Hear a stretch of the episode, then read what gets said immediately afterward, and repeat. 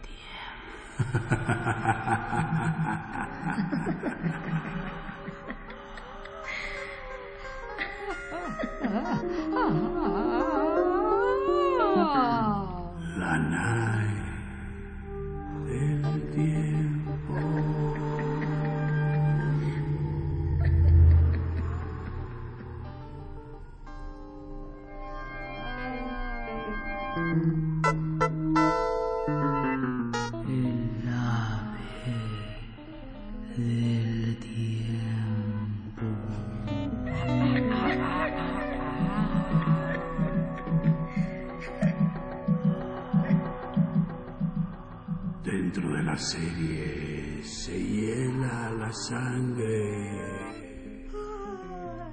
de Howard Phillips Lovecraft. La primera parte de Las ratas en las paredes.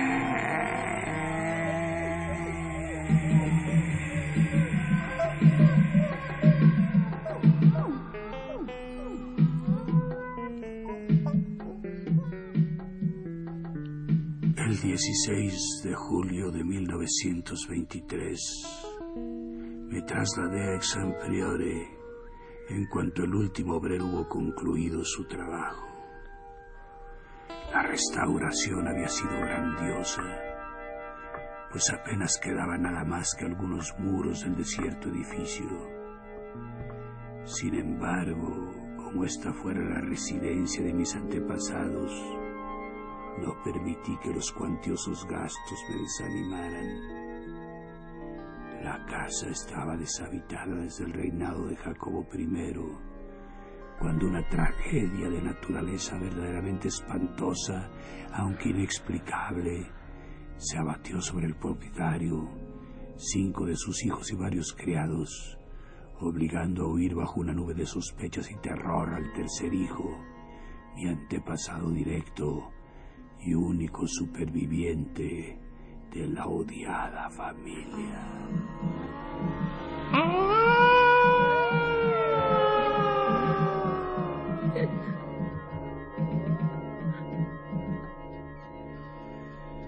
Tras acusarse de asesinato a este único heredero, la propiedad había revertido a la corona ya que el presunto culpable no hizo ninguna tentativa para defenderse ni recuperar sus bienes.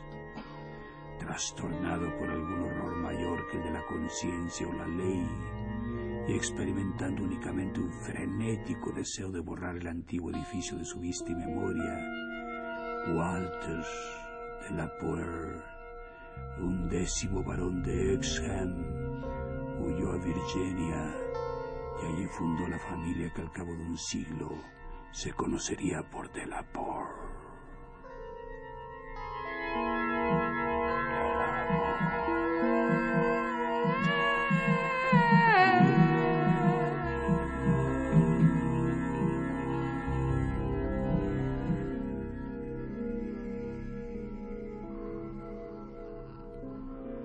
Exum Priori habría continuado desocupado, aunque más tarde fuera anexionado a las propiedades de la familia Norris y muy estudiado a causa de su arquitectura peculiarmente compuesta. Una arquitectura que incluía torres góticas, apoyadas sobre estructuras sajonas o románicas, y cuyos cimientos eran de un estilo incluso más antiguo y compuesto. Romanos y posiblemente druídicos o cámbricos, si las leyendas dicen la verdad. Estos cimientos eran algo muy peculiar, ya que por un lado se unían con la sólida roca caliza del precipicio, desde cuyo borde el priorato dominaba un desolado valle que se extendía a lo largo de cinco kilómetros hacia el oeste del pueblo de Anchester.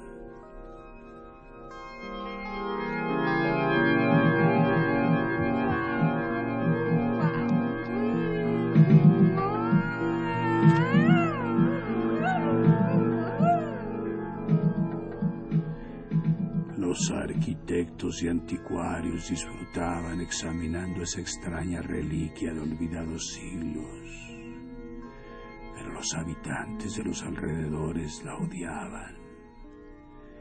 Ya hacía cientos de años que la odiaban, cuando mis antepasados vivían ahí y seguían odiándola ahora con el musgo y el moho del abandono sobre sus paredes.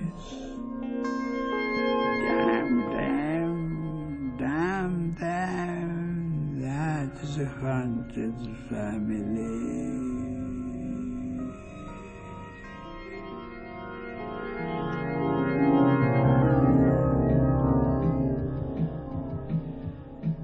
Yo no había estado ni un solo día en Manchester antes de saber que procedía de una casa maldita.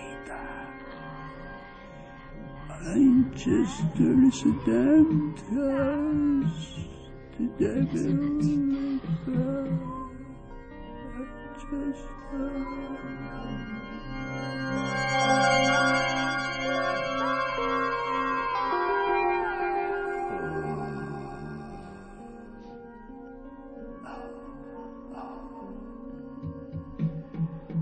esta semana los obreros han volado ex Prioria están ocupados borrando las huellas de sus cimientos. Siempre había estado al corriente de las escasas estadísticas de mis antepasados, junto con el hecho de que mi primer ascendiente americano había ido a las colonias bajo una extraña aura. Sin embargo, la política de reticencia que siempre mantuvieron los de la POR me impidió conocer los detalles. A diferencia de los plantadores vecinos, nosotros casi nunca nos jactábamos de haber tenido algún antepasado que participase en las cruzadas u otro héroe medieval o renacentista. Tampoco se revelaba ninguna clase de tradición, excepto la que debía hallarse dentro del sobre sellado dejado antes de la guerra civil por todos los asentados a su hijo mayor para una abertura póstuma. Las glorias que nos halagaban eran las realizadas desde la emigración. Las glorias de una familia de Virginia orgullosa y honorable, aunque algo reservada e insociable.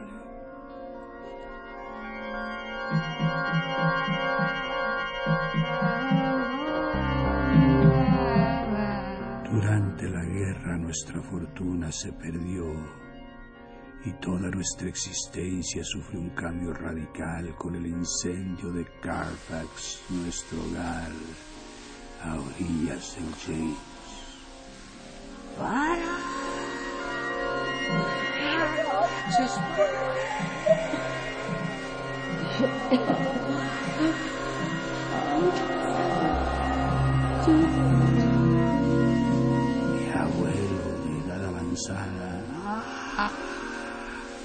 Había perecido en esa frente incendiaria y con él el sobre que nos ligaba a todos con el pasado.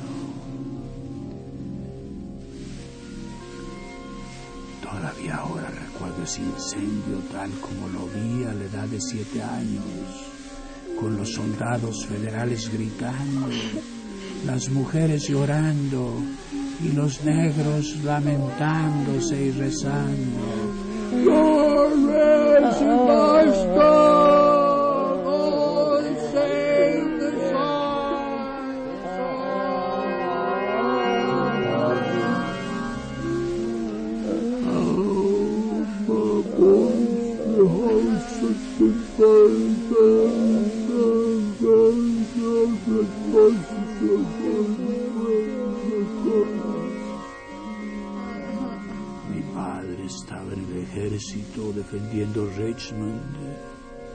Tras muchas formalidades mi madre y yo fuimos autorizados a cruzar las líneas para reunirnos con él.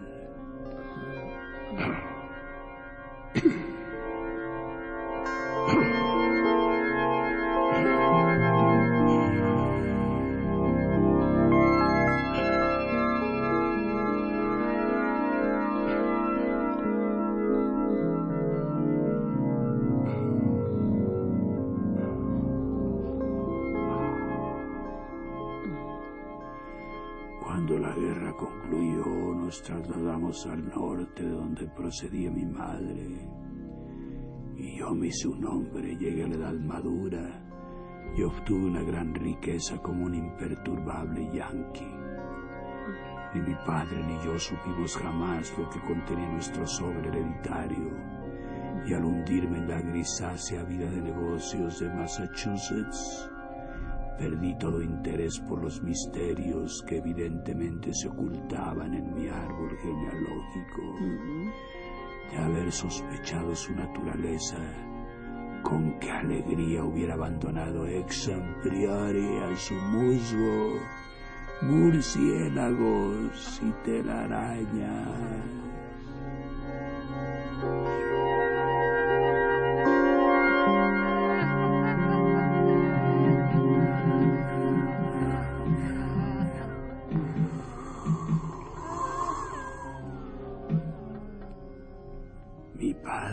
Falleció en 1904, pero sin ningún mensaje que legarme ni a mí ni a mi único hijo Alfred, un muchacho de 10 años huérfano de madre. Fue este muchacho quien invirtió el orden de la información familiar, pues aunque yo solo pude facilitarle jocosas conjeturas acerca del pasado, él me escribió para relatarme ciertas leyendas ancestrales muy interesantes cuando la última guerra le llevó a Inglaterra en 1917 como oficial de aviación. Al parecer, los de la Por teníamos una pintoresca y quizás siniestra historia, pues un amigo de mi hijo, el capitán Edward Norris de las Reales Fuerzas Aéreas, vivía cerca de la casa familiar en Manchester y le narró algunas supersticiones de los campesinos que pocos novelistas habrían podido igualar en cuanto a brutalidad e inverosimilitud. And it came to happen that one day the house was haunted by a spirit that used to eat, to mangle, to drink blood.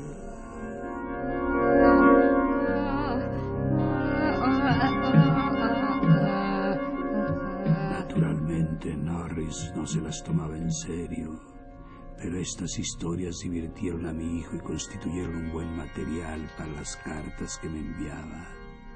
Fueron estas leyendas lo que me hizo interesar nuevamente por mi herencia transatlántica y me impulsó a comprar y restaurar el domicilio familiar que Norris describió a Albert como en estado de absoluta ruina, ofreciéndoselo a un precio asombrosamente razonable, ya que su tío era el actual propietario.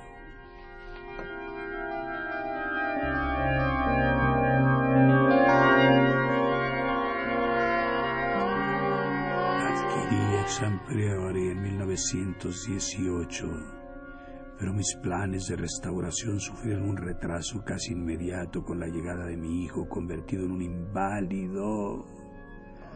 Durante los dos años que vivió, no pensé en nada más que cuidarle e incluso confié la dirección del negocio a mis socios.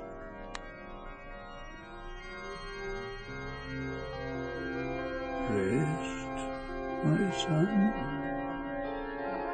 Rest in peace.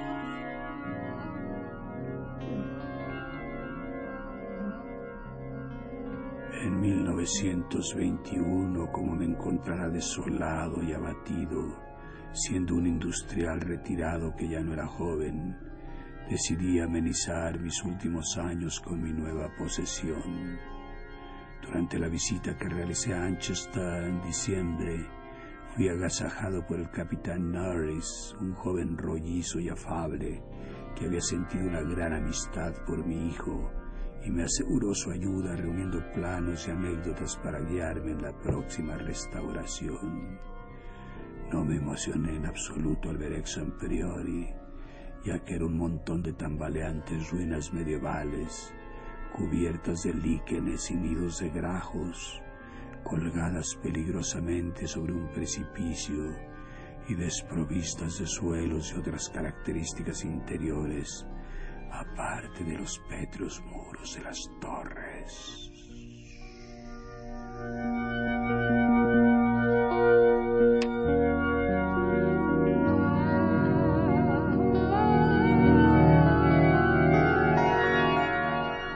A medida que recuperaba la imagen del edificio tal como había sido cuando mis antepasados lo abandonaran hacía tres siglos, empecé a contratar obreros para la reconstrucción. En todos los casos me vi obligado a buscarlos fuera de la inmediata localidad, pues los habitantes de Anchester abrigaban un temor y odio casi increíbles hacia la casa.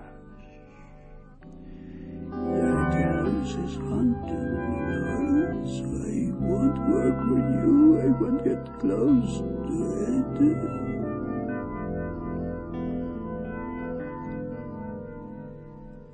Este sentimiento era tan grande que incluso llegó a comunicarse a los obreros, ocasionando numerosas deserciones. Su alcance parecía incluir tanto al priorato como a su antigua familia propietaria.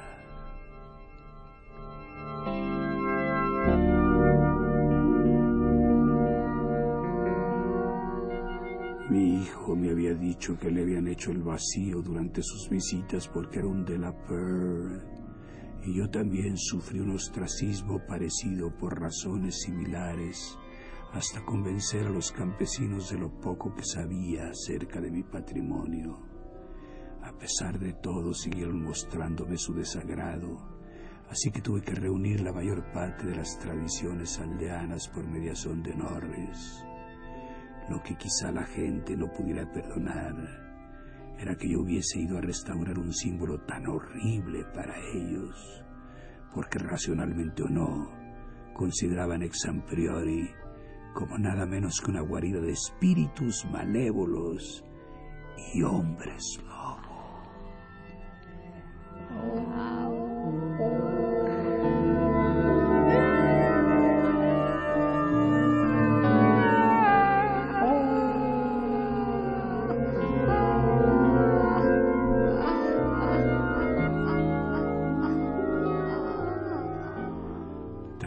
Estudiar los relatos que Norris me proporcionó y complementarlos con las declaraciones de varios sabios que habían examinado las ruinas, deduje que Exam Priori se alzaba en el lugar de un templo prehistórico, un edificio druídico o antedruídico que debió ser contemporáneo de Stonehenge.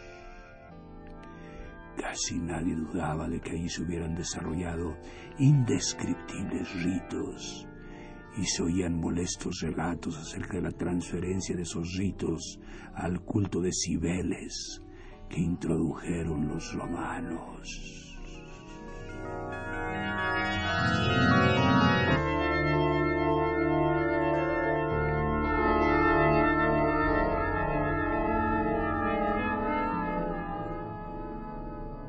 Las inscripciones todavía visibles en el subsótano mostraban letras tan inconfundibles como Dave, Dave,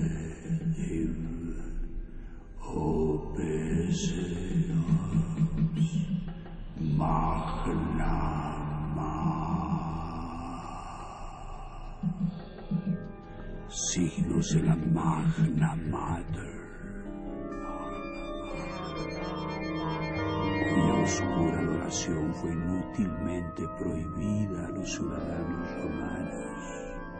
Manchester había sido el campamento de la tercera legión de Augusto, tal como atestiguan muchos restos arqueológicos, y se decía que el templo de Cibeles era espléndido y albergaba devotos que realizaban espantosas ceremonias bajo la dirección de un sacerdote frigio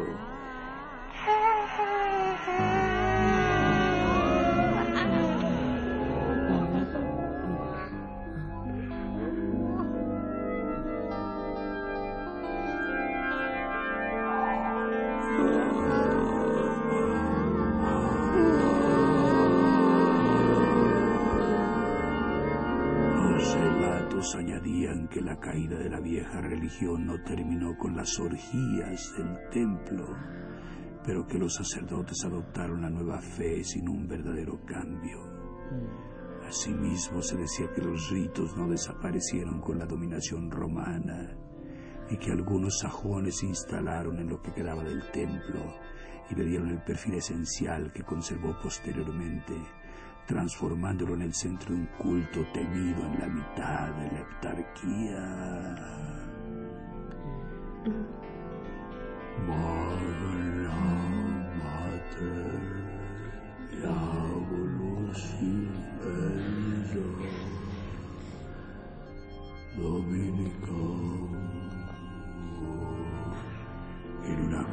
Escrita alrededor del año 1000 de la era cristiana, se hace mención del lugar como un importante priorato de piedra que albergaba una extraña y poderosa orden monástica y estaba rodeado por grandes jardines que no necesitaban muros para ahuyentar al atemorizado populacho.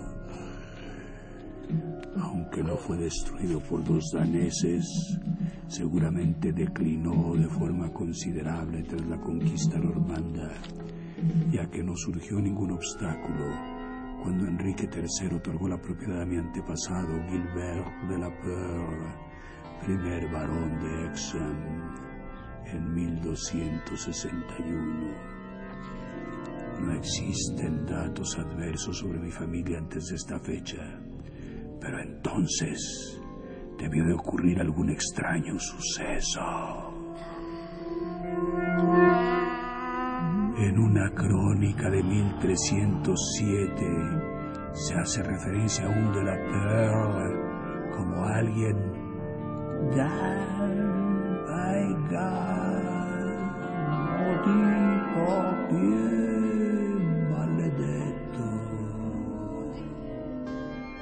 las leyendas aldeanas solo hablaban con temor del castillo que se alzó sobre los cimientos del viejo templo y priorato.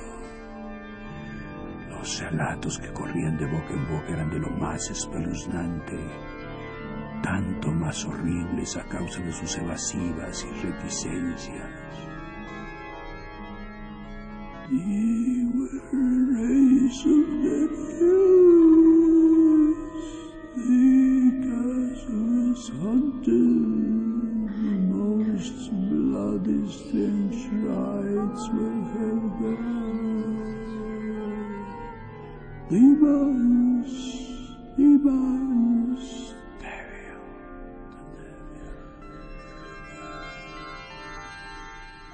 Estos relatos representaban a mis antepasados como una raza de demonios hereditarios, junto a los cuales Gilles de Rey y el marqués de Sade habrían parecido verdaderos aprendices y aludían sutilmente a su responsabilidad acerca de las ocasionales desapariciones de aldeanos a lo largo de varias generaciones.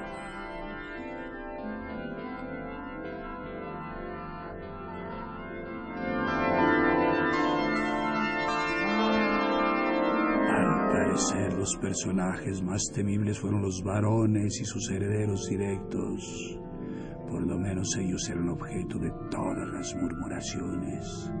Se decía que los herederos con mejores inclinaciones fallecían prematura y misteriosamente para dejar paso a otro vástago más característico.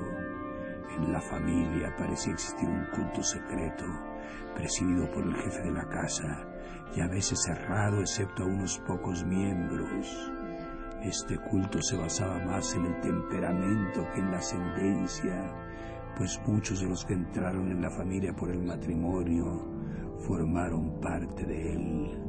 Lady Margaret Trevor de Cornwall, esposa de Godfrey, segundo hijo del quinto varón, se convirtió en el terror de todos los niños de la comarca y en la demoníaca heroína de una antigua balada particularmente horrible, aún sin extinguir cerca de la frontera galesa. Conservada igualmente en una balada, aunque muy distinta de la anterior, se recuerda la historia de Lady Mary de la Peur que poco después de su boda con el conde de Shrewsfield fue asesinada por él y su madre, siendo ambos criminales absueltos y bendecidos por el sacerdote, a quien confesaron lo que no se atrevieron a repetir al mundo.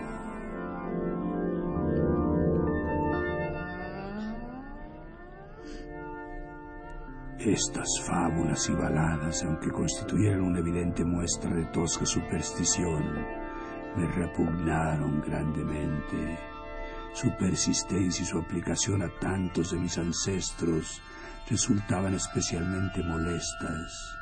Esas imputaciones de monstruosas costumbres tenían una desagradable conexión con el único escándalo conocido de mis inmediatos antepasados el caso de mi primo, el joven Randolph Delaporte de Carfax, que se fue a vivir con los negros y se convirtió en un sacerdote de vudú a su regreso de la guerra mexicana.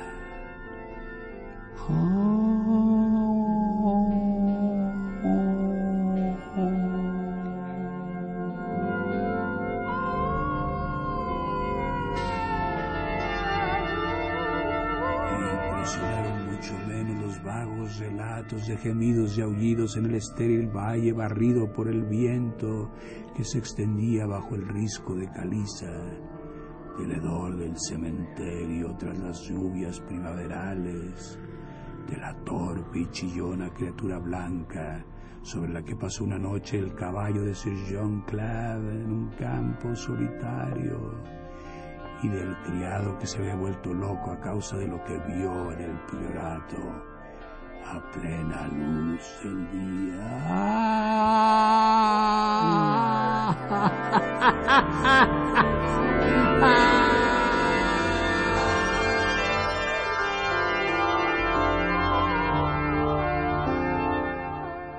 Pero esa será la parte siguiente de esta historia.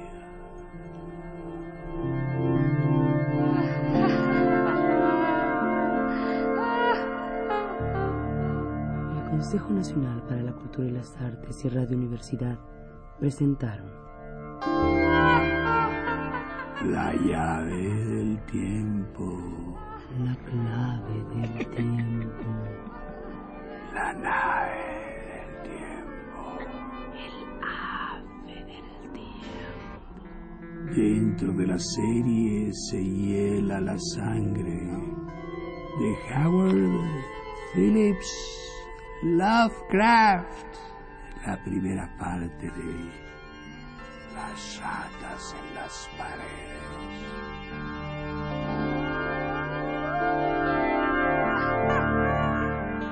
Narración, producción y dirección de Juan López Moctezuma. Música en vivo de Hilario y Miki. Locución de Francisca Monge y Olivia Rodríguez. participaciones de Jordán Esteban y Osvaldo Hernández en los controles técnicos. Carlos